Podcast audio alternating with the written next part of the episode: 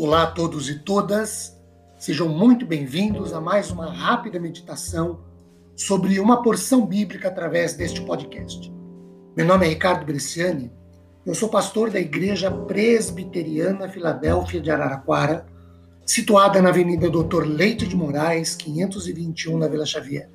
É um grande prazer levar a todos vocês mais uma porção da Palavra de Deus. Hoje, a partir de Colossenses 1:21.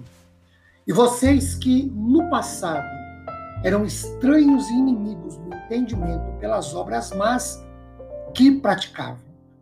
Paulo coloca neste versículo 21, meus queridos, logo de início, pelo menos duas condições em que cada um de nós nos encontrávamos diante do Senhor antes de sermos reconciliados com Cristo com Deus por Cristo em sua morte na cruz.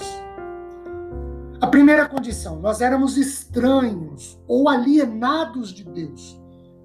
Tem uma outra tradução que fala em separados dele, ou separados de Deus e da salvação, objetivamente banidos de Deus. Os deuses que os colossenses adoravam eram falsos, e seus rituais religiosos não solucionavam o problema do pecado e da culpa. No entanto, essa alienação não se devia apenas à sua condição como gentios, mas também às suas práticas e atitudes pecaminosas. A segunda condição, nós éramos inimigos de Deus no entendimento, ou conforme o texto grego no original, na nossa compreensão ou pensamento. Efésios 2,3 corrobora com essa verdade quando diz o seguinte: entre eles, também nós todos andamos no passado segundo as inclinações da nossa carne, fazendo, da, fazendo a vontade da carne e dos pensamentos. E éramos, por natureza, filhos da ira, como também os demais. Os gentios eram inimigos, ou seja, ativamente hostis em relação a Deus. Apesar de não terem recebido a lei divina, tal como foi dada por Deus a Israel, esses gentios conheciam a verdade a respeito de Deus por meio da criação e da consciência. Romanos 1, do versículo 18 ao final, nos dá esse entendimento. Não poderiam, então, alegar ignorância quando fossem convocados ao tribunal divino. A inimizade em sua mente redundava em obras perversas e vida pecaminosa por consequência.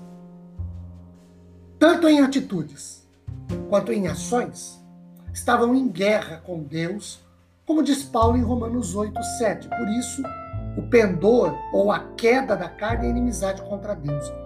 Aos colossenses, queridos, os colossenses eram um exemplo particular dessa reconciliação, mostrando como se deve aplicar as grandes verdades Antigamente, eles agiam numa órbita de obras más, resultantes da sua atitude hostil, quando estavam separados de Deus. Mas a morte de Cristo na cruz efetuou a reconciliação deles e a nossa com Deus. Queridos, os gentios, os incrédulos, os que vivem em inimizade com Deus, porque amam o pecado, não buscam a reconciliação com o Senhor. Antes, é Deus quem toma a iniciativa em seu amor e graça. O Pai enviou o Filho para morrer na cruz, a fim de que os pecadores fossem reconciliados com Deus.